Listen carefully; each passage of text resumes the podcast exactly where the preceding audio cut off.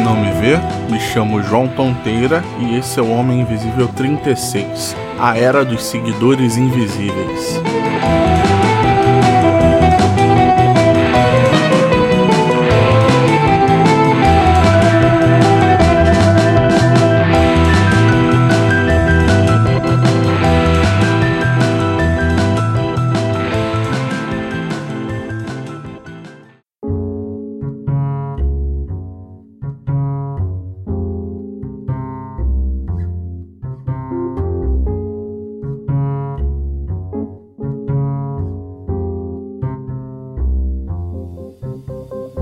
A era dos seguidores invisíveis também poderia ser chamada de era dos robôs de redes sociais ou simplesmente de era dos fakes. E some tudo isso às notícias falsas que estão a cada dia suprimindo notícias reais. O meu foco hoje vai ser em relação às curtidas e aos robôs. E a primeira vez que eu ouvi falar sobre compra de seguidores e curtidas foi quando o Cid do Não Salvo contou sobre uma das trollagens que ele organizou. A Anitta estava para lançar um novo clipe e o estado que fosse o mais citado junto com a hashtag da promoção teria a presença dela para o lançamento do clipe. E o Cid, que não é santo, mobilizou seus seguidores na época para o Acre ser o estado mais citado, e aparentemente isso estava dando certo. E se a Anitta tivesse palavra, ia ter que fazer uma visita a Rio Branco. Só que do nada, no meio do caos do Twitter, entrou uma quantidade absurda de hashtags do Rio de Janeiro como o estado com mais citações. E foi aí que falaram que para ter surgido do nada tantas citações é que alguém tinha contratado algum serviço de curtidas e outras coisas a mais para Anitta sair dessa sinuca que tava.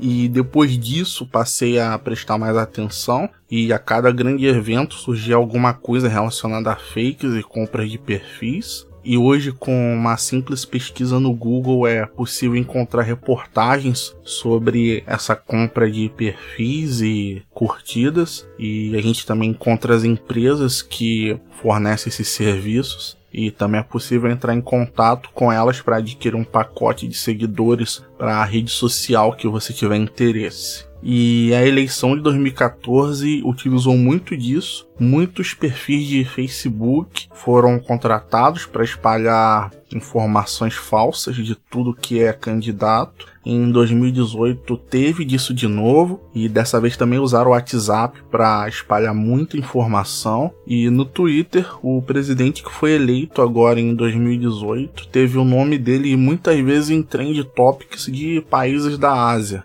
E isso é o exemplo de como foi essa guerra nas eleições de compra de curtidas e robôs e tudo mais que tem envolvido a perfis falsos e grande demanda por informação falsa. Mas o que chamou a minha atenção para falar sobre esse tema hoje foi uma reportagem que eu li no site Tenho Mais Discos Que Amigos sobre uma banda de hard rock dos Estados Unidos que comprou seguidores e espalhou informações falsas e com isso conseguiu fechar uma turnê na Europa. Só que o resultado disso foi que ninguém apareceu nos shows e os produtores acabaram no prejuízo. E como que ela conseguiu essa proeza de fechar essa turnê? Ela além de mostrar a quantidade de seguidores que já tinha, ela disse que já tinha comercializado em pré-venda vários ingressos e com isso conseguiu enganar os produtores e fechar os shows.